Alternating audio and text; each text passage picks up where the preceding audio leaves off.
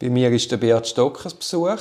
Wir versuchen zu ergründen, wie es einmal geht zwischen einer mündlichen Urteilseröffnung, einer schriftlichen Begründung und jetzt zu warten auf Berufungsverhandlung. Grüezi, Herr Stocker. Grüezi, Herr Bonin. in der Zwischenzeit ist ja, ist ja so viel gelaufen, wo man dann natürlich auch mit den Augen von dem, von, von, aus so einem Verfahren beobachtet. Wenn der Alain Berset äh, nichts sagt zu seinem Mediensprecher. Oder sagt, jetzt lassen wir einmal die Untersuchungen passieren. Und der Alfred Heer in Zürich sagt, ja, natürlich hat er recht, aber sich nicht dazu äußern, ist doch irgendwie ein bisschen komisch. Oder? Da irgendwie bleibt doch... Also, auch in der heutigen Zeit nichts zu sagen, ist, ist fast, fast, fast nicht möglich. Oder? In einer Zeit, wo, wo eigentlich überall äh, geschnurrt wird. Oder?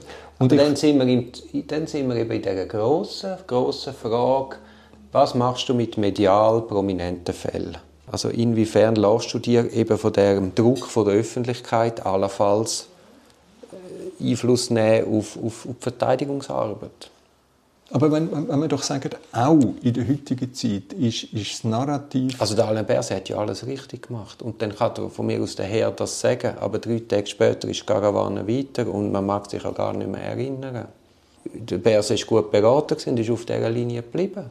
Ja, aber das ist, wenn, wenn, wenn tatsächlich ein Narrativ äh, Gefahr läuft, sich durchzusetzen, unabhängig davon, ob, ob, ob richtig oder falsch, einfach weil es in sich als Geschichte die, die wesentlichen Komponenten hat und stimmt, also ein Beispiel für gute Verschwörungstheorie, dann, dann, dann, muss man sich damit auseinandersetzen. Und wie setzt man sich damit auseinander? Natürlich nicht nur bei den Gelegenheiten, die sich in einem Strafprozess bieten, sondern man setzt sich auch damit auseinander in anderen Gefäßen und in anderen Momenten. Oder? Und ich glaube, darum das Schweigen als, als Partei in einem, in einem Strafprozess ist, äh, ist, ist nicht der richtige Weg. Oder? Die, alle, alle links und rechts in diesem Strafverfahren schweigen. Oder? Und ich finde, man sollte darüber diskutieren, was da eigentlich passiert. Jetzt müssen Sie das mir jetzt kann ich Ihnen nicht folgen. Wann soll man denn reden im Strafverfahren? Im Prinzip, ich, ich versuche es seit, ähm, seit dem Januar 20 22 ist das. Äh, ja, 2002 habe ich, habe ich, habe ich das erste. Nein, 20, Entschuldigung. Also da in der NZZ im Sommer. Ja, der NZZ. Ich aber, aber warte jetzt schnell, warte schnell. Ich meine, so wie Sie es jetzt vorher gesagt haben, sagen Sie, man muss quasi im Strafverfahren Aussagen machen. Nein, man, nein, das meine ich nicht. Man muss, man muss im Prinzip erkennen, was passiert da. Was passiert eigentlich in also dem, im Narrativ? In dem, in dem, in, was passiert in der, in der, im Vorwurf von einer, von einer Untersuchung, in der These, was passiert mit einer These in der Untersuchung und wie, wie, wie, wie, wie wird aus einer These eigentlich ein Narrativ? Also die grosse Frage ist doch, wie wird aus einer Hypothese, in einer, wo einmal oder einem Anfangsverdacht, wo die Strafuntersuchung Anfang nimmt, wie wird denn daraus ein Narrativ? Und in welchem Moment versuchst du, auf das Narrativ einzuwirken? Bei uns war ja so, gewesen, so wie ich es weiss, alles unter Vorbehalt, dass man relativ früh umfassende Aussagen gemacht hat. Und wenn natürlich sieben Leute von irgendwelchen Vorfällen Aussagen machen, selbst im besten Versuch, die Wahrheit zu sagen, hast du immer Widersprüche. Weil, wenn wir zwei von dem Podcast mit den gegenüber Dritten reden, hätten wir komplett andere Versionen von dem, was jetzt hier am Tisch passiert, ohne bösen Willen. Und dann ist doch die Wahrscheinlichkeit, dass er da ausgespielt worden sind, groß. Und dann kommt man und sagt, du Stocker, schau da, der Ding hat das gesagt und der das. Und, und das ist so ein Katz-und-Maus-Spiel, wo du gar nicht gewinnen kannst bei so vielen Beschuldigten. Und so wird dann aus einer Hypothese langsam vielleicht das Narrativ. Wobei wir die erste jetzt konkret in unserem Verfahren 2018, Februar ist es losgegangen, die erste These hat man nach einem halben Jahr begraben, von Staatsanwaltsseite. Das, das heißt, die qualifizierte ungetreue Geschäftsbesorgung äh, zum Vorteil von Vinzenz und Stocker, zum Nachteil der Aduna und, und der Raiffeisen, in dem, in dem klassischen Sinn, das hat man begraben und gesagt, nein, die Kaufpreise sind okay die Verkaufspreise sind okay.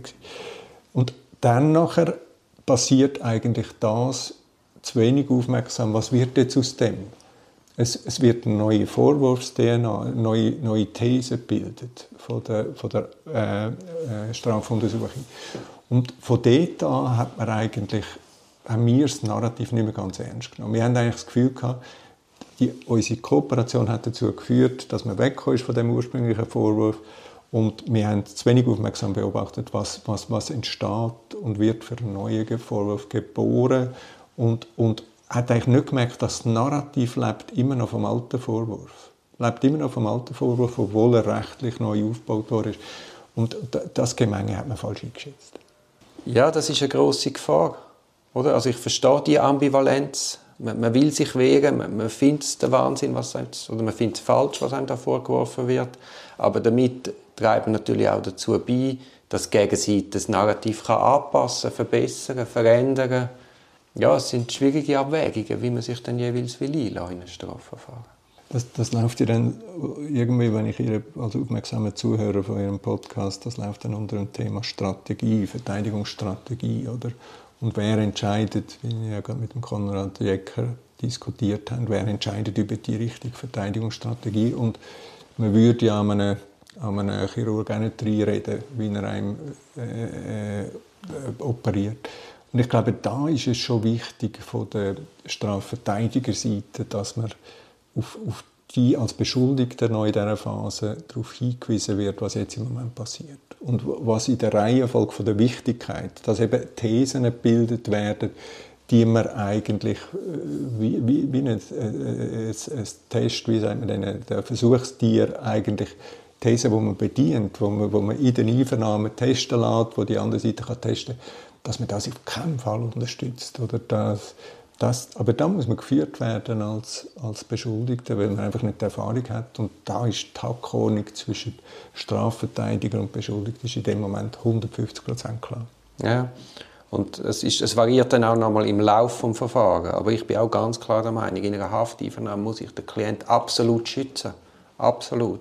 Und die wirkliche Arbeit, das Reiben intern, das kann erst nachher stattfinden. Das kann unmittelbar, auch wenn man sich eine Stunde rausnimmt, kann das gar nicht stattfinden. Und nachher kann es natürlich schon sein, dass man Gegengewicht gibt. Aber es ist dann auch immer die Frage, wie weit geht man mit dem? Und eigentlich ist man ja als, also die Vernahme ist der Königsbeweis, oder? Und eigentlich ist man als Beschuldigter in einer starken Position. Weil man kann einfach sagen, ich schaffe nicht mit, ich bin ruhig. Ich schaue jetzt mal, was ihr da ankarrt. Und dann überlege ich mich, wie und ob ich mich einlade. Aber das wird einem natürlich ganz anders gespiegelt. Man tut ja so, wie wenn man es eigentlich weiß und man setzt wie automatisch voraus, dass der andere mitschafft. Und, und so wirst du hineingezogen. Also das, das System ist noch ganz, äh, noch ganz raffiniert. Ja, das ist es. Das ist es eindeutig. Und das führt dazu, dass man äh, einfach nur bestätigen und nur wiederholen, dass ich einem, äh, jedem, der in diese Situation kommt, einfach würde empfehlen, dass er das dass er nicht kooperiert, weil äh, das, das bringt so nichts. Man hat den Reflex, dass wenn ich nichts aussage, dass ich Schuld auf mich lade oder Schuld zugebe, das, und wehrt sich mit Händen und Füßen dagegen. Aber was letztendlich passiert, wo eben in einem starken Narrativ, in einer vielfach testete These äh, mündet. Den Test hat man ja unterstützt mit seinen Grenzen vom Narrativ, das man aufgezeigt hat, wo man sagt, ja, das Argument ist jetzt nicht schlecht vom Stocker, also da gehe ich glaube nicht durch mit dieser Geschichte. Die Gefahr, dass man das Narrativ nachher so hartnäckig stärkt, wie es jetzt in unserem Fall passiert ist, das ist aus dieser Kooperation mit entstanden. Das ist ein Podcast aus der Reihe Auf dem Weg als Anwältin. Ich hoffe, der Podcast hat dir gefallen. Für mehr Podcasts schau doch auf meiner Homepage www.duribonin zusammengeschrieben.ch. Viel Spaß beim Entdecken von weiteren Podcasts.